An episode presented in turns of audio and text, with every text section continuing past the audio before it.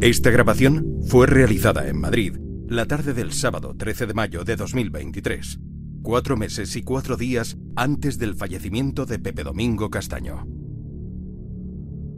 Hola, soy Jorge Sánchez. No podrías imaginar la energía que Pepe demostró aquella tarde. Por eso he tomado la decisión de mantener el montaje original del episodio, porque Pepe desbordaba vida por los cuatro costados. El pesar que me queda es no habérselo hecho llegar a tiempo para que lo pudiera escuchar. Ahora tú tendrás la oportunidad.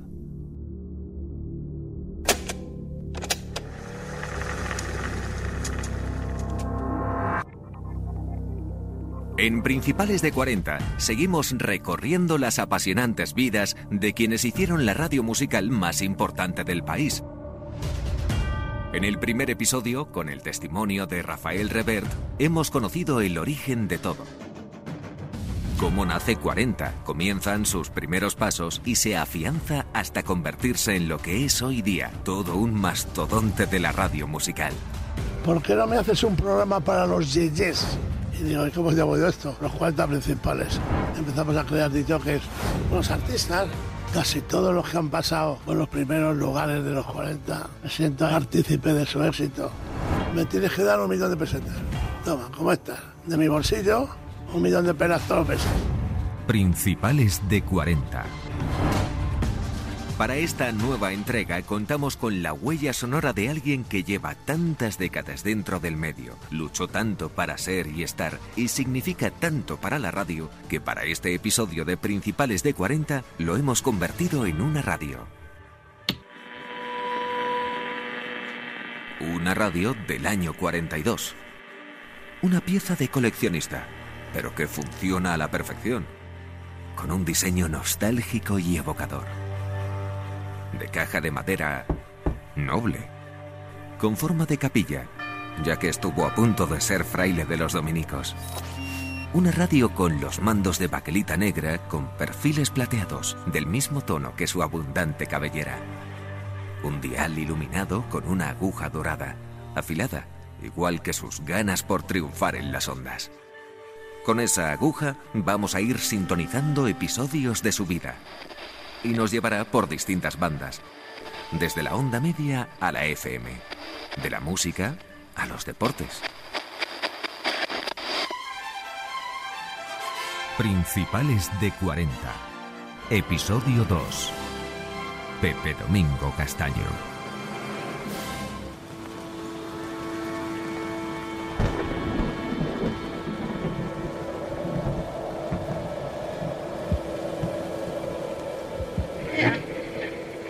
La primera retransmisión nos llega desde una fría y lluviosa Galicia. Un 8 de octubre de 1942 nace José Domingo, llamado así para honrar a sus abuelos. En ese momento es el segundo hijo del matrimonio, aunque la familia irá creciendo hasta congregar a 12 hermanos bajo el mismo techo en aquella casa de padrón. Pues muy feliz porque me lo pasaba muy bien de pequeño. Solo tenía un problema que fueron llegando hermanos y yo siempre era el, que menos cariño tenía porque primero no era el primero y luego siempre había uno más pequeño que yo que se llevaba todos los cariños. Pero por lo demás tengo unos recuerdos maravillosos.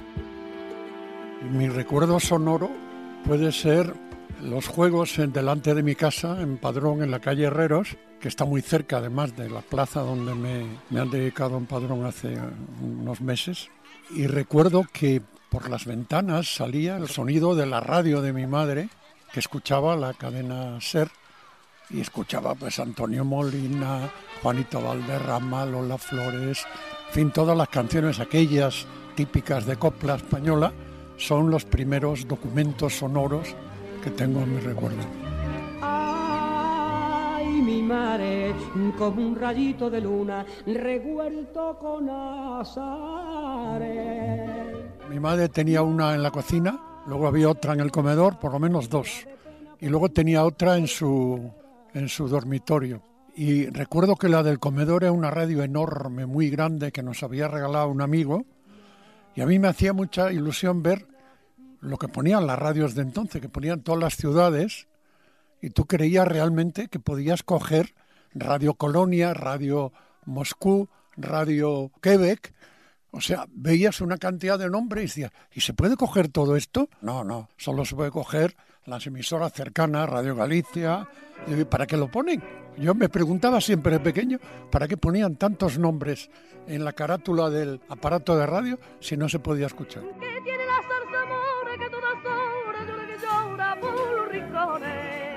Aquella modesta casa de padrón, ubicada en la calle Herreros, llenaba el alma con las voces de la copla que sonaban a través de la radio por cada rincón. Buenas tardes. EAJ4, Unión Radio Galicia, Santiago de Compostela. Acaban ustedes de oír las tres en el reloj de la Iglesia Catedral. Sí, una voz muy redonda, muy, muy de locutor, al estilo de entonces. Y yo no quería ser como, como ellos. Digo, yo no puedo hacer ese ejercicio de perfección porque yo creo que lo que vende, lo que debe vender en la radio era mi idea, es la imperfección, es no ser perfecto, que vean tus defectos, que te vean tal como eres. Si eso dice mi madre, me decía que, que yo de pequeño, yo tengo un cierto recuerdo, no muy grande, pero tengo, de que cuando ponía Radio Galicia y ponía la publicidad, a mí era lo que más me impresionaba y seguramente era porque la publicidad rompe el ritmo de un programa. Entonces a mí me sonaba ese ritmo, entonces yo cogía una cuchara e imitaba los anuncios de Radio Galicia a mi manera y me inventaba anuncios contra el hambre, costilleta. Contra la tos, tosileta. Al pan pan y al vino, bopoman. Pastillas coqui, de mentol. Esa voz que se iba modelando entre sueños, juegos y lluvias gallegas, a punto estuvimos de no tenerla jamás en la radio. En aquel momento, Pepiño entra con vocación de fraile en el Colegio de los Dominicos de Corias, en Asturias. También estuvo en León, en la Virgen del Camino, hasta que se cerciora, para disgusto de sus padres, de que aquello no es lo suyo. Comienza a trabajar en el departamento de contabilidad en la fábrica de curtidos Picusa. Allí, la música se volvió a cruzar en su camino. Con algunos amigos y compañeros se embarcó en un pequeño grupo, los Blue Sky. Principales de 40. Eh, amigos míos que trabajaban en la empresa, uno conmigo, José Chu, que tenía un grupo que se llamaba Los Blue Sky, él sabía que me gustaba cantar y me dijo, ¿por qué no te vienes con nosotros cuando tengamos alguna gala cercana? Influenciados por el sonido de los británicos de Shallows, los Blue Skies o los Cinco de Santiago fueron una de las bandas del momento. Y empecé ahí con ellos. Y eso, afortunadamente, de ir con ellos, surgió la oportunidad, porque veníamos una noche de una gala en Cuntis o Curtis, no me acuerdo y oímos el anuncio de Radio Galicia de que pedían voces nuevas. Los oyentes de Radio Galicia de la Sociedad Española de Radiodifusión. La emisora convoca a través de este comunicado un concurso para elegir nuevas voces para nuestra emisora. Todos aquellos que quieran presentar. Llevaba toda la vida cargándoles con quiero cantar, pero también quiero hacer radio, en fin, rompiéndoles la cabeza y me dijeron, pues mira, ahí tienes la oportunidad. La aproveché totalmente. Al fin, aquella sí fue la buena. Años antes, con 16 o 17, Pepe Domingo hizo unas pruebas en la voz de Vigo, pero fue rechazado. Le dijeron que tenía voz de niño, y Pepe se puso a fumar tabaco de contrabando para tener voz de hombre. Ahora sí, la suerte le sonreía. Sí, pero es curioso, porque ya habían elegido la voz. O sea, ya había pasado el plazo, yo no me di cuenta. Entonces yo llegué a Radio Galicia y cuando la locutora, que era María Teresa Navaza, me abre la puerta y me dice, ¿qué, qué, deseaba? Digo, vengo a lo de las pruebas de radio y tal. dice, ay, qué pena, porque ya hemos elegido al... digo, anda, hombre. Yo en aquel momento me convertí en actor. Empecé a, casi a llorar.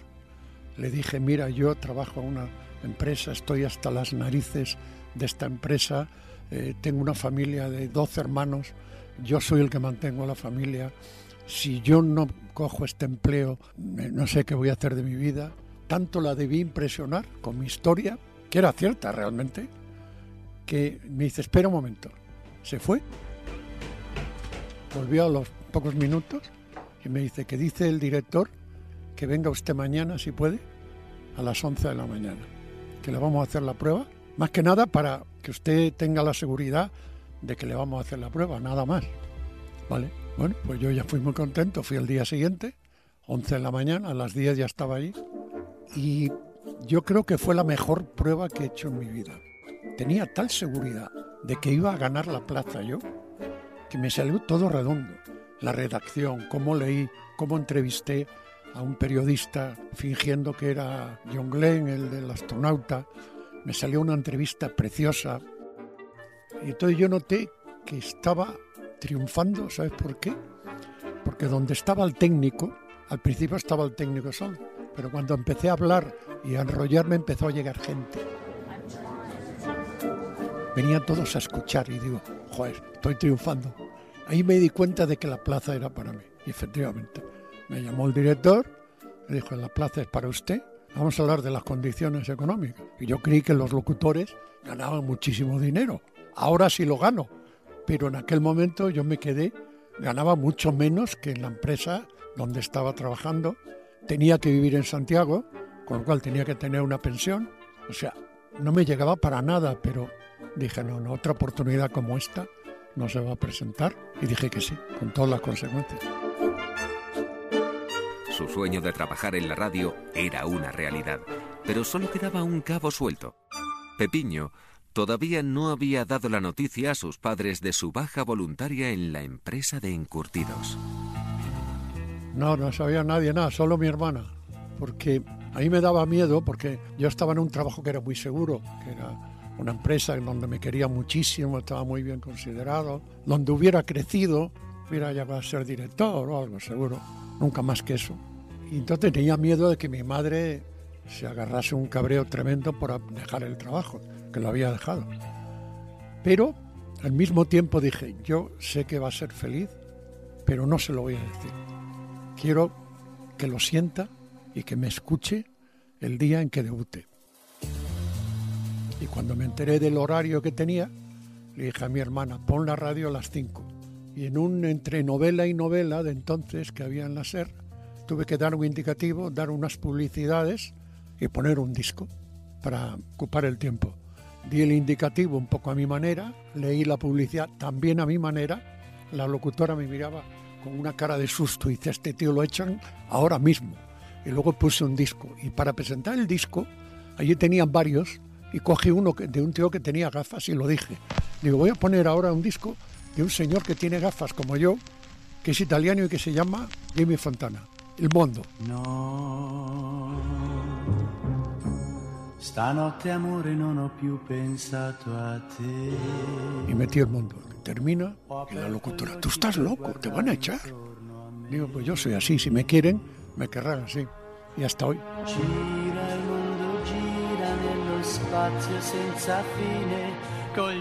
Tras dos años de éxito rotundo en la E EAJ4, Radio Galicia de Santiago de Compostela, a Pepe Domingo Castaño ese mundo se le queda pequeño.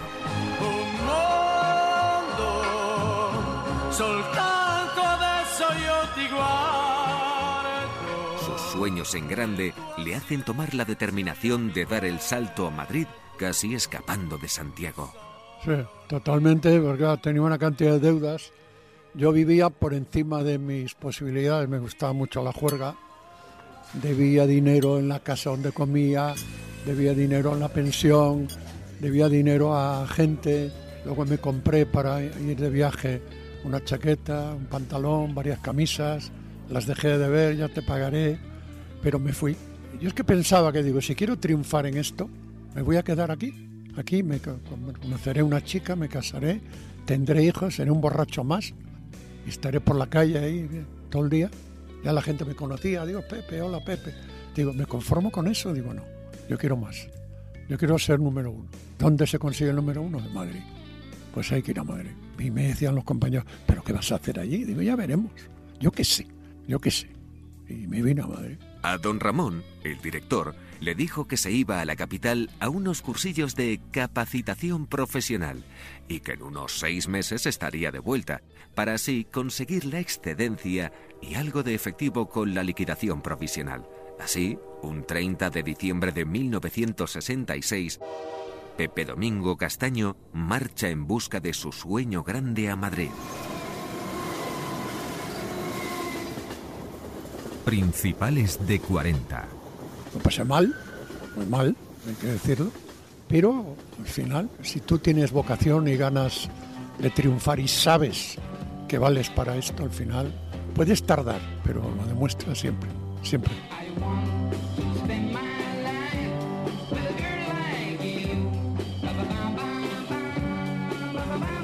Yo iba de emisora en emisora buscando trabajo, no había, hacía pruebas, pero no, no me llegaban a hacer las pruebas. Yo decía, probadme. Yo solo pedía que me probasen, porque sabía que los iba a convencer. Pero no había oportunidad.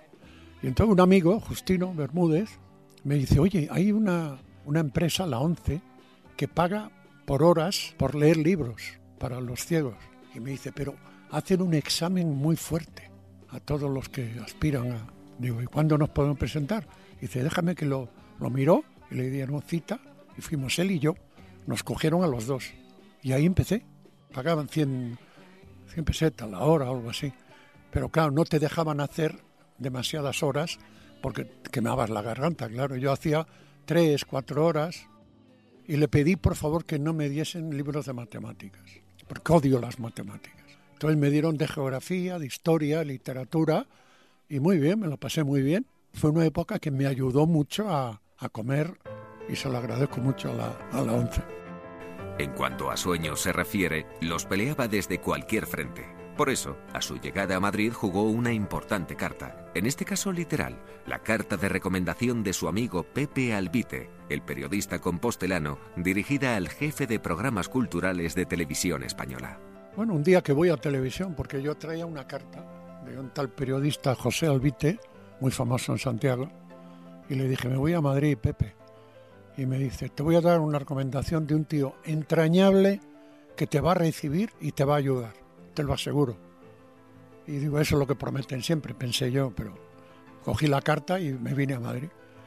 Y un día estaba ya tan... Des... Me había olvidado de la carta y de televisión. Y de pronto un día, mirando mis papeles en la pensión, le digo al compañero mío, oye, tengo aquí una carta, ¿tú qué crees que debo ir? Dice, vete, coño, no pierdes nada, pero si no me va a dejar ni entrar. Bueno, inténtalo. Y entonces me fui a Televisión Española, cogí un autobús que iba a Prado del Rey, pregunté por este señor, don Carlos Martínez Garbito, de parte de quién, de José Albite, no dije de mí. Y el tío debió pensar que estaba allí Pepe Albite y salió. Y se encontró conmigo y dijo, pero tú no eres Pepe Albite. Digo, no, soy José Domingo Castaño, que vengo de parte de Pepe Albite. Dice, bueno, ya solo por eso ya vale la pena que te voy a recibir. Paso a su despacho, le explico quién soy, lo que hacía, lo que había trabajado en Santiago, la amistad que tenía con Pepe, y me dice, no te prometo nada, pero me suenas bien, quiero decir, tienes una bonita voz, tienes buena pinta, o sea que yo voy a tratar de echarte una mano. Por Pepe Albite te voy a echar una mano. Y me fui. Le dejé mi teléfono, el de la pensión, y ya verás tú, esto no, no funciona nunca. Pero pasa un mes y pico, y un día me llama la de la pensión, me dice, Pepe, que le llaman de televisión española. Digo, hostia, ya está. Y efectivamente me dicen, de Carlos Martínez Gavito, que venga usted mañana por la mañana a las 12, que le va a recibir y que tiene buenas noticias para usted. Emocionado, esa noche me lo pasé de miedo y me fui al día siguiente y me dice el tío, te dije que tenías buena voz, pues vas a aprovechar la voz. Tengo un director que está haciendo unas documentales, biografías de gente famosa y necesita un- una voz. Te va a probar y ya está. Entonces me presentó al señor, Ricardo Acedo. Hola, José Domingo. Vente conmigo a un estudio. Me dio la biografía y dice, lee. Y cuando empecé a leer a los, nada, ¿eh? 40 segundos me dice, no, vamos a hacerlo ya. Toledo es el escenario primero y múltiple de esta historia de un escultor español del siglo XX. Cuando me dijo lo que iba a pagar, me empezó a temblar todo porque era un pastón. No era una maravilla, pero era tal como estaba yo entonces. Y grabé la biografía de Victorio Macho, Victorio Macho había nacido en Palencia, de Castilla la Vieja. que era un artista palentino que tiene una escultura en el Cristo Lotero, una maravilla. Y luego ya quedó tan bien que me grabé todas las biografías, eran como 10 o 12. Y un día grabando una biografía, me dice Ricardo, oye Pepe, ¿a ti te interesaría hacer imagen? Y yo digo, joder, qué digo, no sabes, vamos, que me vean en mi pueblo, pues ya es la, la culminación. Y me dice, pues lo vamos, vamos a hacer una prueba, porque se me va el presentador de un programa de libros, Biblioteca Joven, y tú podrías sustituirle. Y digo, vale, me hacen la prueba y me dice, está bien, pero yo te quitaría las gafas. Y digo, no, entonces no lo hago. ¿Por qué? Digo, no, porque yo tengo personalidad con gafas. Yo no soy yo sin gafas. Y digo, es que me tienen las gafas. No, es que creo que das mejor con... Digo, yo creo que doy mejor con gafas. Bueno, al final lo convencí y fui con gafas. Ahí conocí a María Luisa Seco. Hola chicos.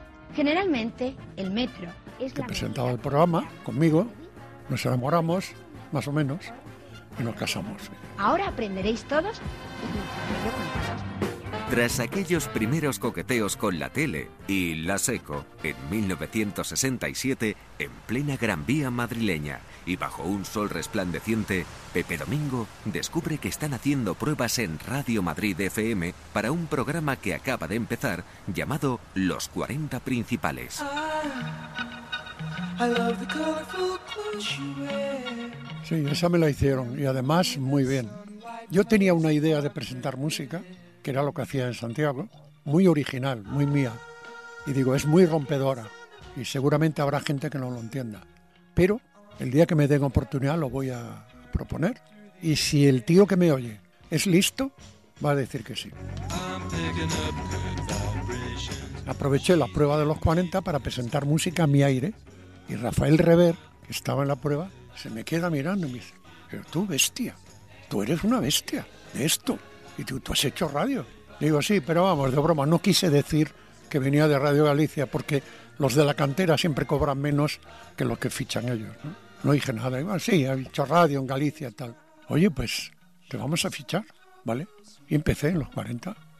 Como ya supimos en el primer episodio de Principales de 40, el sueldo era bajo, muy bajo pero se presentaba así la primera oportunidad de verdad y una prueba para prepararse para retos más potentes.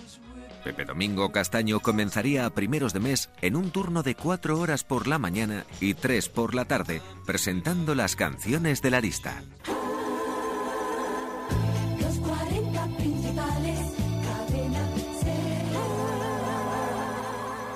En aquellos primeros meses de los 40 principales, Pepe Domingo compartió micrófono y anécdotas con... Yo me acuerdo José Manuel Martínez Campos, Olimpia Torres, empezaba, Justino Bermúdez. A Justino Bermúdez le reconoceréis los más clásicos por ser la mítica voz de Telecinco. El ritmo de Brasil se llama Susa. Disfrútala en Tip Noche, Big White. Había otro que era, que no me acuerdo el nombre, le perdí la pista. Éramos cuatro o cinco. Sí, los pioneros. Estaba empezando los 40, estaba, estaba en embrión, estaba en FM que no lo oía ni Dios. O sea, antes se escuchaba onda media y todo iba de puta madre, hasta que un día, siempre las puñeteras casualidades, se pone mal. Esto era un FM, que entonces la que pegaba era la onda media, la, la buena era la OM. Y se pone malo Joaquín Prat y no viene. Y había que dar el mediodía cadena ser a las 9 de la mañana por ahí. Y viene un tío azorado, todo, un técnico, oye. Oye, chaval, estás tú en la antena, ¿no? Sí, estoy en los 40. Pues pon un disco largo y vente, que necesitamos una voz para matinal ser. Y a mí se me vino el mundo encima porque me di cuenta, era un programa en cadena, que aquello significaba que me iba a oír el de Santiago al que yo había engañado para venir a Madrid. Digo, ya verás tú. Y me, me intenté negar todo lo que pude. Joaquín se ha puesto enfermo y, no hay nadie más que pueda hacerlo. Vente. No fue, no fue, no fue posible. Presenté el, mediodía Cadena Ser, termino mediodía Cadena Ser, estoy ya camino del estudio, llego al estudio de FM y, y viene un técnico y me dice que subas a dirección a la 9. Subir a la 9 era o te echaban o te ascendían. Y digo, me parece que es lo primero. Entonces me recibe un gallego cojonudo, Ramón Varela Paul, que era director general. Me dice, oye tú, chaval, tú has estado en Radio Galicia, ¿no? Sí. ¿Y qué haces en Madrid? Bueno, pues quería venir a Madrid a triunfar. ¿Y por qué no has dicho, cuando entraste, que venías de Radio Galicia? Hubiera sido todo mucho más fácil. Yo no, es que yo le conté, digo, creo que los que vienen de la cantera, pues es como los futbolistas, le pagan menos. Y el tío se cachondeaba, jaja, dice, anda narices. Y ahora me llama tu director, al que has engañado miserablemente, y me dice que tienes que volver. Así que, si no quieres volver, te tienes que ir. Y si quieres seguir con nosotros, vete a Santiago, le pides permiso, que seguramente te lo va a dar. Y digo, no, no me lo va a dar. Y eso digo, porque es un cascarrabia, es un tío muy... No, ya sé quién es. Bueno, pues vete a Santiago, te pagamos el viaje y la estancia y hablas con él.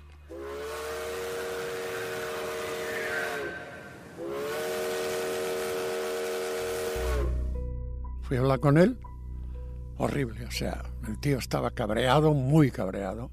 Dijo, no, eso me lo has hecho, me has mentido, me has engañado, he tenido que llamar a dirección general porque te he escuchado en cadena, he quedado como horrible, como el culo, y no te doy permiso. Estate aquí dos años más y luego te vas. Digo, no, yo me voy ya. Y dice, no, no, no te vas, porque yo no te voy a dejar. Digo, pero es que me voy igual. Y más vayas usted a la mierda. ¿Qué coño está aquí? Y di un portazo.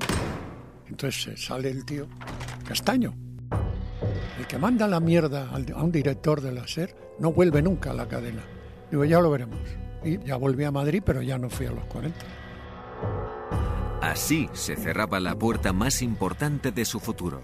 Y pese a la maldición de don Ramón que pesaba sobre Pepe Domingo, siempre hay excepciones. Aunque ahora tocaba volver. Volver a dejar Santiago. Volver a Madrid. Volver a empezar. Principales de 40. Tuve que empezar a ir a todas las emisoras. Sí, yo creo que Radio Centro me vino estupendamente. Sintoniza en Radio Centro, Madrid.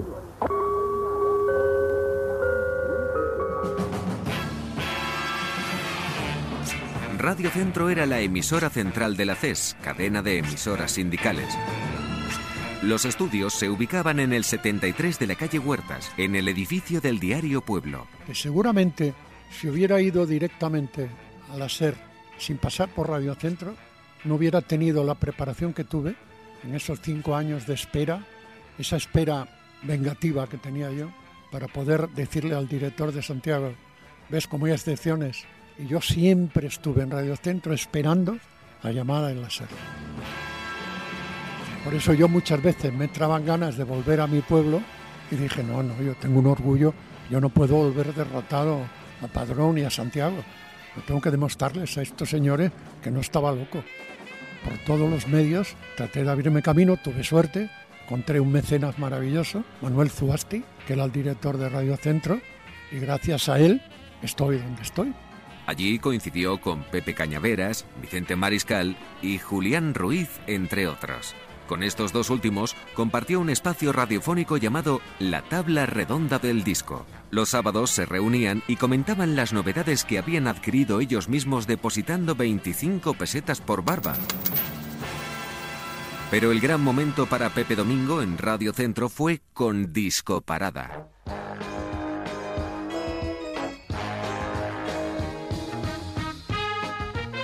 Empecé con Disco Parada, que era un programa donde presentaba música, que era lo que entonces se llamaba un ahora se llama disc jockey al que presenta música en las discotecas, no.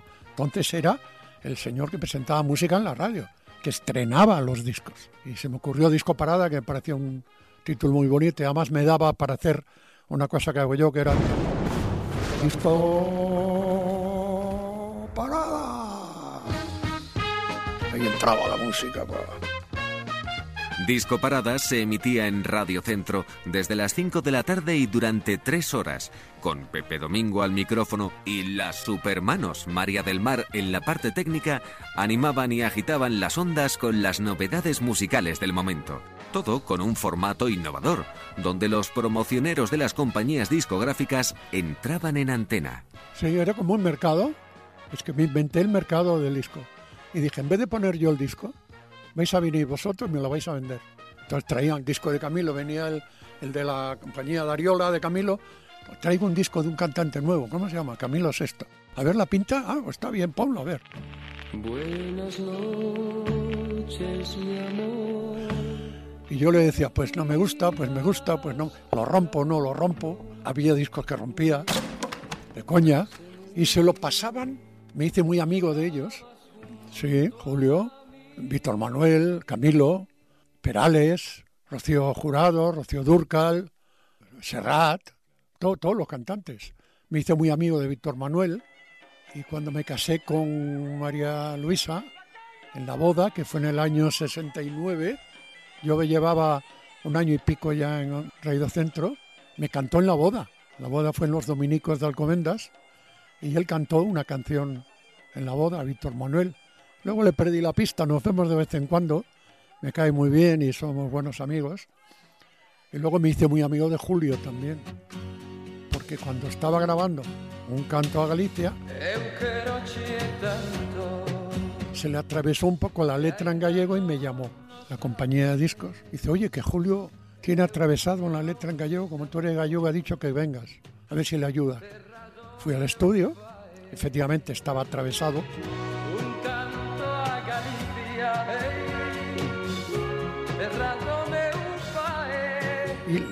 el orden de tal, de palabras, me inventé alguna frase, Miña terra nai es mía,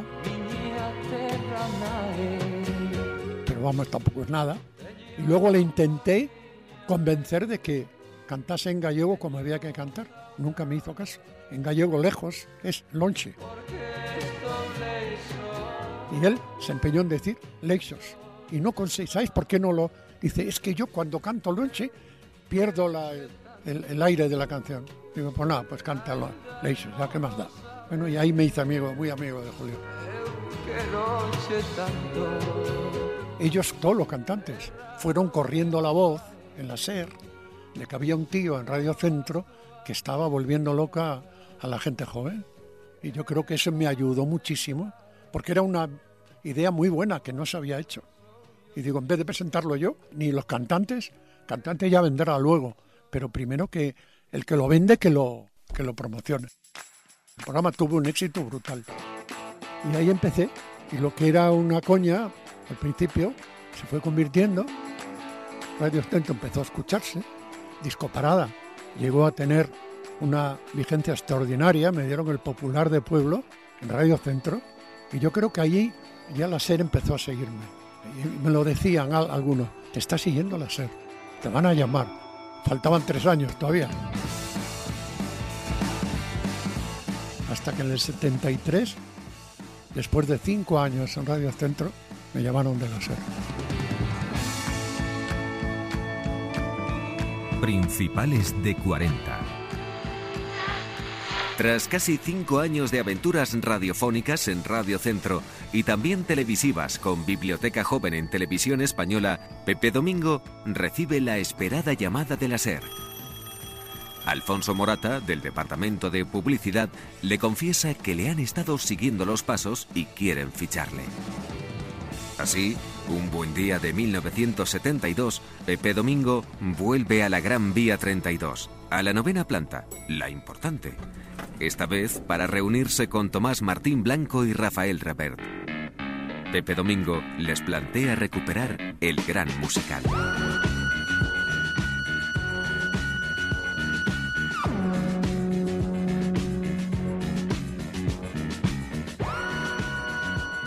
Sí, bueno, no era rompedor del todo, porque el gran musical ya se había hecho. No había en ese momento, se había, había terminado. Eh, Cuando estaba en Galicia, escuchaba la SER, escuchaba el gran musical que hacía Tomás Martín Blanco. El equipo del programa con Rafael Rever y Pilar de la Peña. Tomás Martín Blanco Prefiere Telefunken. Y todos los musicales. prefieren Lo hacía con público en un estudio que había en la radio. Se acaba el tiempo, musicales. Gracias por acudir a la cita y os espero siempre jóvenes, con todo el impulso, el calor de vuestra sana, fuerte y alegre juventud. Y yo digo, no, yo quiero algo más. ¿Bien? ¿Y ahora?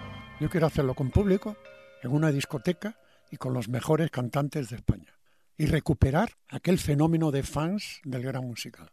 Entonces Tomás, cuando me oyó, dice, joder, es que me vas a recuperar los años en los que yo fui joven y, y disfruté como un enano. Y digo, pues lo ponemos en marcha. Me dice, prepara todo con rever y lo vamos a hacer. Y lo hicimos. Esta es nuestra música. Esto quiere decir que ahora en directo por toda la cadena SER, tendremos en el gran musical la actuación de un hombre que pronto va a publicar en España un soberbio álbum en castellano. Algunos de estos temas los oiremos hoy en directo. Saludamos, como se merece, a una de las figuras más importantes de la música del mundo, Joan Manuel Serrat.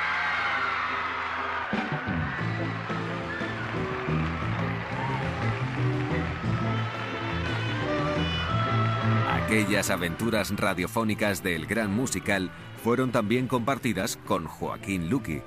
Así lo recuerda Pepe Domingo. Joaquín era un hombre extraño, muy extraño. No sabías nunca ni sus gustos sexuales, ni sus gustos musicales, ni sus gustos gastronómicos.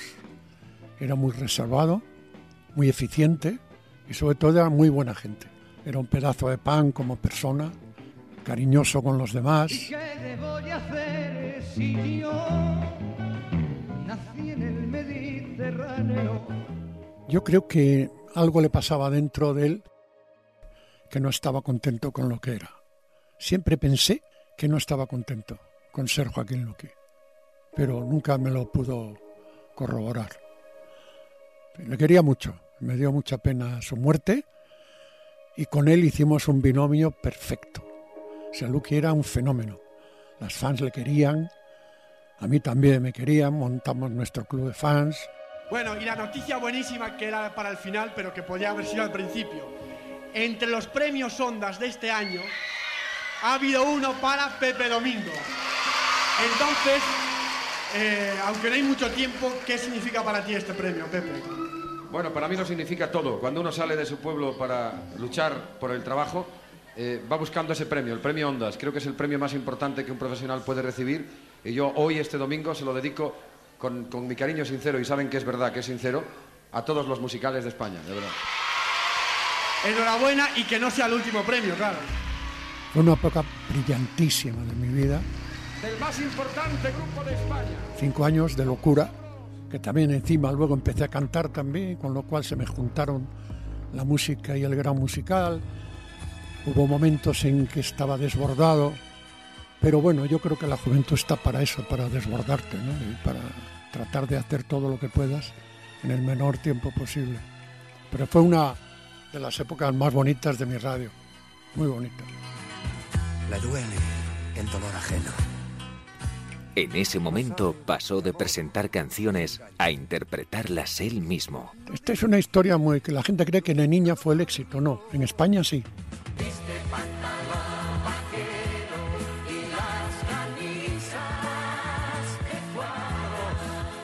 Pero en América, yo después de Niña grabé un LP, Motivos, y había una canción con letra mía que yo le dediqué a mi mujer y a mi hijo, Oscar, cuando estaba mi mujer embarazada.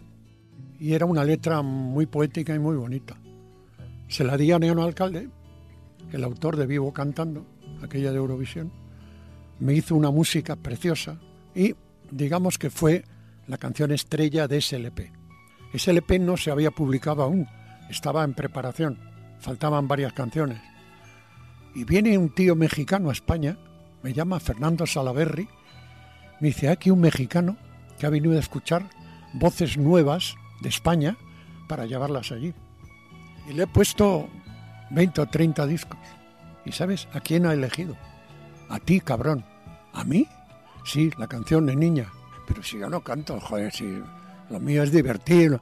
No, no, no, le gusta cómo transmites. Quiero hablar contigo. Te va a hacer una oferta importante. Yo que del disco ganaba nada, no ganaba nada. Aunque vendiera, no te lo reconocían. Me lleva a un restaurante y me dice, vamos a ver, lo de la compañía de discos ya está arreglado, tienes libertad y te voy a dar 50 mil dólares de anticipo cuando el dólar estaba a 200 pelas. ¿eh? Y a mí me tembló la... Digo, 50 mil dólares. Bueno, va, me dio un talón, comprueba que está bien y mañana me lo dice, me da el talón, voy a un banco de un amigo mío, me dice, "Tío, perfecto, te lo ingreso en cuenta. Firmé, entonces me, me dice, cuando me dice, él, ¿y no tienes más canciones? Digo, tengo un LP que está a punto de terminarse. Ah, pues quiero oírlo. Fuimos al estudio. Y en cuanto oyó motivos, Quise con nuestros motivos motivar un tiempo nuestro. Y que motivo a motivo naciese un motivo nuevo. Dijo, esto es un número uno en toda América hispana en menos de un año. Dice, voy a lanzar primero la del pantalón vaquero y luego lanzo esta y esta va a ser el espaldarazo. Pantalón vaquero fue número 3, número 4, estuve ahí entre los cinco primeros y de pronto recibo una llamada en México, me llama este señor, Nacho Morales, y me dice, José Domingo, allí me llaman José Domingo, no Pepe Domingo, que eres número uno y que tienes que venirte a México para hacer campaña, mínimo un mes. Yo estaba en el área musical, no podía dejarlo. Y que motivo a motivo Entonces me inventé una cosa maravillosa, que era dejar el gran musical. Ahí han pasado cinco años, digo, yo creo que es el momento de dejarlo. Y me dijo Tomás Martín Blanco, con una condición, búscame un sustituto. Vamos a probarlo mientras tú estás fuera, y si es bueno ya sigue él, y si no es bueno vuelves tú. Llamé a Pepe Cañaveras, le dije tal, encantado. Bien, y ahora amigos, yo quisiera dirigirme a todos los que están aquí, a los que están oyendo el programa a través de cualquier emisora de la SER, y decirles algo en nombre, en nombre precisamente de la cadena SER. La SER es una, una cadena de emisoras que lógicamente no piensa en el hoy, sino que también tiene visión de futuro. Piensa en el futuro, en lo que va a ser la radio dentro de algún tiempo. La SER ha elegido y elige entre todos los que destacan en las emisoras de toda España la gente que pueda servir para hacer ese futuro de la radio. Yo recuerdo, y para mí es un cariño tremendo el poder decir esto, yo recuerdo que desde Radio Centro, hace cinco años, yo, llegué a la SER, entonces a mí me alegra mucho que nuestro último fichaje de la SER haya venido precisamente de la misma emisora la que tanto quiero, Radio Centro, siguiendo un camino similar al mío, aquí a la cadena SER. El día 15 empieza a trabajar con nosotros y muy pronto quizá él será quien tome el relevo de ese futuro de la SER, que está ahí. Hoy queremos recibir y darle la bienvenida a la cadena SER a Pepe Cañaveras.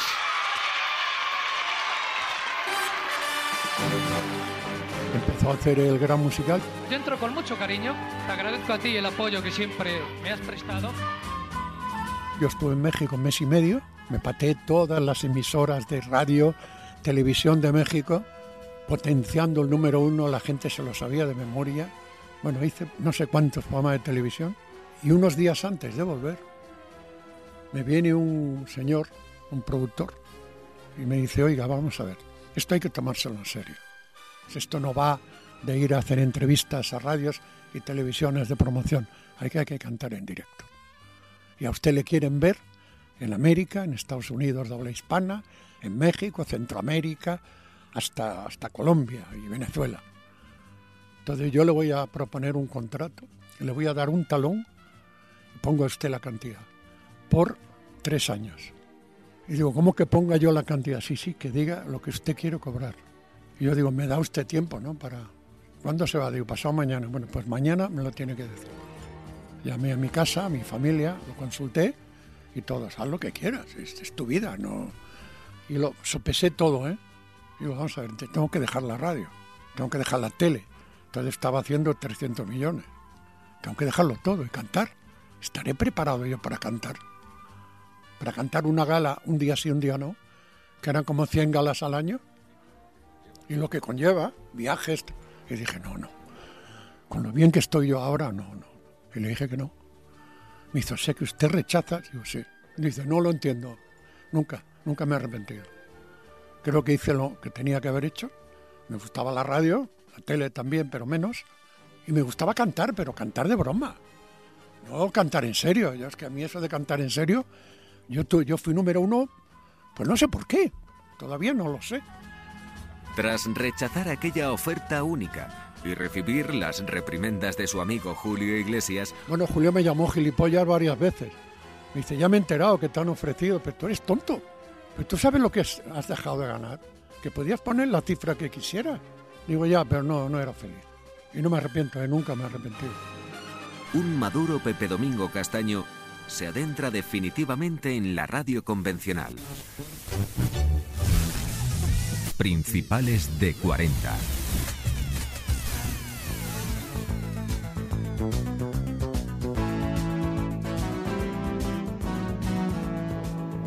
Cuando dejé el gran musical, dejé el gran musical en el 78, 79, y empecé Carrusel, o sea que entre dejar el gran musical y Carrusel hice todo tipo de programas.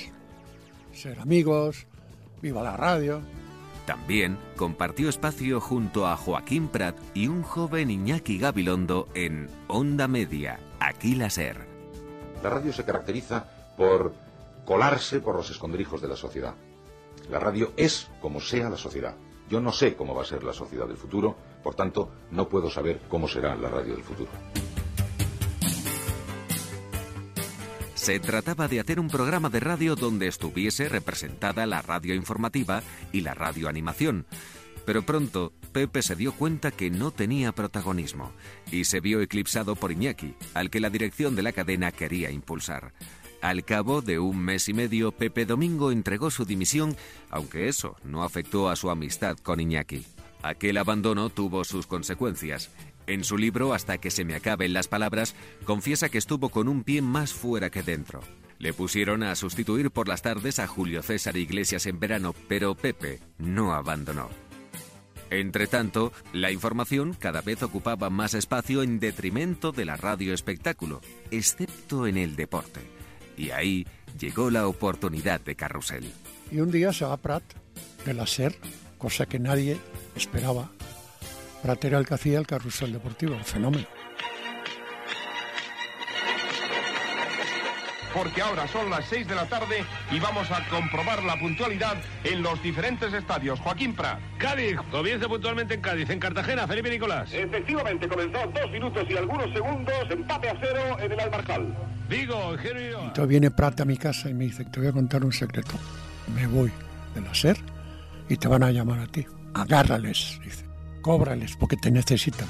No tienen a nadie. Y las agarré bien. Y dije, vale, yo lo hago, pero con esta condición. No, imposible. Entonces me fui. Empiezan a llamar a mi mujer, a mis amigos.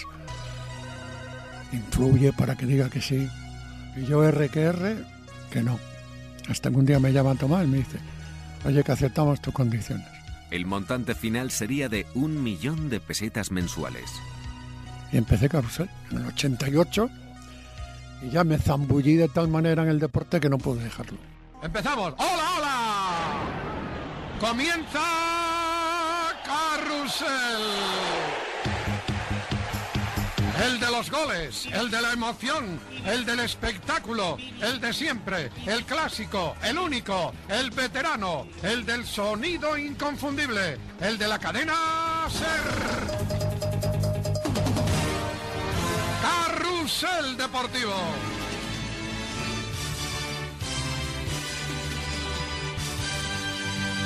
Principales de 40.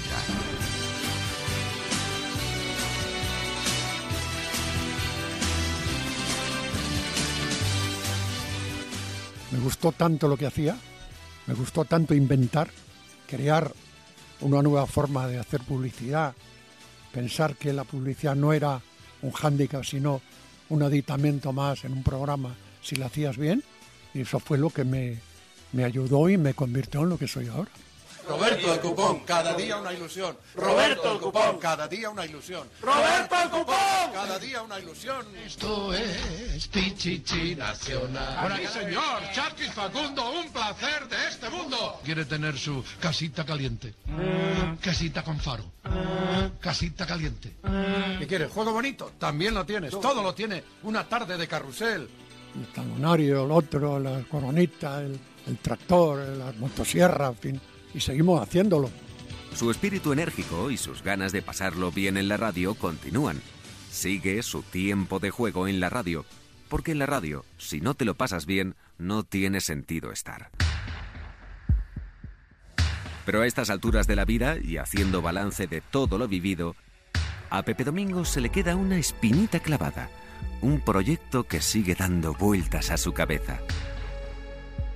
Me hubiera gustado, que lo hice durante un tiempo, pero no lo que yo quería, hacer un programa de noche. Porque yo cuando vine a Madrid lo que más me gustó de lo que vi fue un programa que hacía Joaquín Prat, se llama Radio Madrid Madrugada, en el que iba por las discotecas entrevistando a la gente, a famosos, a no famosos. Tenía una fuerza aquel programa. Viva la radio siempre, viva esa ilusión, viva esa información, viva esa entrega, viva esa ilusión, viva la radio siempre. Yo lo, lo vi en directo, me invitaron a verlo. Joaquín preguntó quién era y le dice, es un locutor que viene aquí a Madrid a triunfar y tal. Y me entrevistó. Yo nunca dije dónde venía. Me entrevistó Joaquín Prat, de los primeros días que llegué a Madrid. Y yo me emocioné mucho con aquel programa. Y digo, tengo que hacer un programa de noche. Y nunca tuve oportunidad porque la noche no se presta mucho a la publicidad y yo soy muy publicitario. Entonces, ¿eh? Muy de noche. Y muy de noche ya me dijeron que no. Compartir esa última charla con Pepe me llenó de vitalidad, de aprendizaje y también de metas por luchar. Un hombre de raza que se granjeó una carrera legendaria y sentó las bases para la nueva radio. Tras repasar con él su vida y recuerdos, y ahora que físicamente ya no está, lo seguimos manteniendo vivo en nuestra mente con los recuerdos de aquellos que bien lo conocieron. El epílogo de lujo de este episodio lo ponen dos grandes comunicadores que tuvieron la oportunidad de compartir y crecer junto a Pepe Domingo Castaño. Al primero de ellos, Iñaki Gabilondo, solo le separaban 11 días de diferencia con Pepe y cada año se felicitaban el cumpleaños. Cuando yo conocí a Pepe Domingo, yo era director de Radio Sevilla en los primeros años 70 y él era sobre todo un cantante, un cantante de éxito. Hacía así programas en la radio, pero era sobre todo un cantante, con discos en el número uno y con giras y con fans y con éxitos en España y en América. Luego, a lo largo de nuestra vida hemos coincidido en muchas cosas, pero básicamente cuando en el año 83, creo que era, 84, la cadena SER puso su primer gran magazine en antena, en la mañana, que se llamaba Onda Media Aquí la SER, y que fue como si dijéramos el embrión, la primera piedra de Hoy por Hoy. En aquel momento se nos encomendó a tres profesionales muy diferentes, a Joaquín Prat, a Pepe Domingo y a mí, que hiciéramos aquel programa que terminaba casi siempre con algunas grandes, eh, grandes celebraciones gastronómicas. Hacíamos algunos viajes en helicóptero bastante curiosos y con algún susto que otro. Fuimos, por ejemplo, a la Feria de Abril, fuimos a Las Fallas y siempre después de aquellos programas había algún gran festejo gastronómico. El que nos organizó Joaquín Prat en Valencia fue memorable, pero el que nos organizó Pepe en Galicia cuando fuimos por allí, en Ogrove, es absolutamente inolvidable. Podría recordar muchísimas más cosas, pero siempre lo tendré presente como un compañero de trabajo que terminaba casi siempre haciendo de la relación una relación y una celebración, casi siempre gastronómica. Así era Pepe Domingo. Pero si alguien lo vivió en su etapa de mayor esplendor radiofónico, sin duda es Paco González, quien todavía habla de él en presente porque su recuerdo imborrable permanecerá siempre. A ver, no resulta para mí muy, muy fácil eh, hablar de Pepe porque creo que nunca voy a ser justo del todo. Lo podría hacer desde el punto de vista profesional y no pararía, y desde el punto de vista personal y no pararía mucho más todavía. Profesionalmente yo creo que es el mejor comunicador que ha existido y probablemente existirá jamás. Digo que es capaz de hacer reír y llorar, que yo lo he visto. Con sus palabras ha hecho reír a la gente, pero también les ha hecho eh, soltar la lágrima. Un tío que el auditorio de Zaragoza con 3.000 personas, con su silencio hizo callar a todos, solo con su silencio. De repente no se veía ni una tos. Era mitad del anuncio, o sea, una cosa apabullante el dominio que tenía. Para mí un comunicador total que podía comunicar hablando de lo que quisiera o anunciando lo que quisiera, incluido comida para perros o tractores o motosierras. Eh, número uno en todo, en música con sus canciones, la conocida aquí de niña, la que arrasó en México Motivos, número uno en televisión con 300 millones, número uno en la radio musical, con el gran musical, los 40, número uno en el deporte, número uno en todo lo que hacía, en cualquier magazine, en todo, en todo. Y en lo personal, es que eh, tengo para contar tantas cosas vividas al lado de Pepe. Yo creo que con lo que más me voy a quedar es con eh, su sonrisa de los últimos años, cuando él disfrutó, yo creo, más de la vida después del susto que tuvo del corazón allá por el 2013. Era tan consciente de que su felicidad estaba en torno a la felicidad de los demás, que ya sin darse muchas ínfulas de ello, dedicó para mí toda su vida, desde luego, pero para eh, todos los demás los últimos años, a hacer felices a todo el mundo, porque eso le hacía feliz a él. El construir una redacción de sonrisas, un ambiente de sonrisas, un estudio de sonrisas, una cena de sonrisas en torno a él era lo que le hacía feliz. Y de anécdotas podría contar tantas, pero bueno, yo al final me tengo que quedar con siendo él un hombre de paz, lo que sufrió el día que me echaron a mí y la actitud valiente de plantar cara cuando le dijeron que no se acordaba de mí para nada en la presentación del programa y me la dedico íntegra. En realidad no es una anécdota, es una definición de lo que era Pepe. Inolvidable, inolvidable.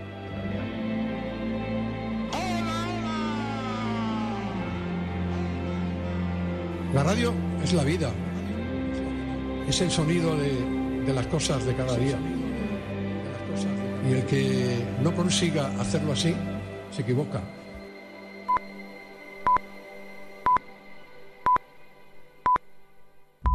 En el próximo episodio de Principales de 40. Y venían a los 40 principales todos estos artistas que luego renegaban. No, esto no se trata de reemplazarle, sino de ocupar el sitio que él ha dejado libre. A mangar discos directamente. Y ahí nació Anda ya. Naturalmente, yo creo que es la peor época para mí. Dije, lo tengo, te pillé.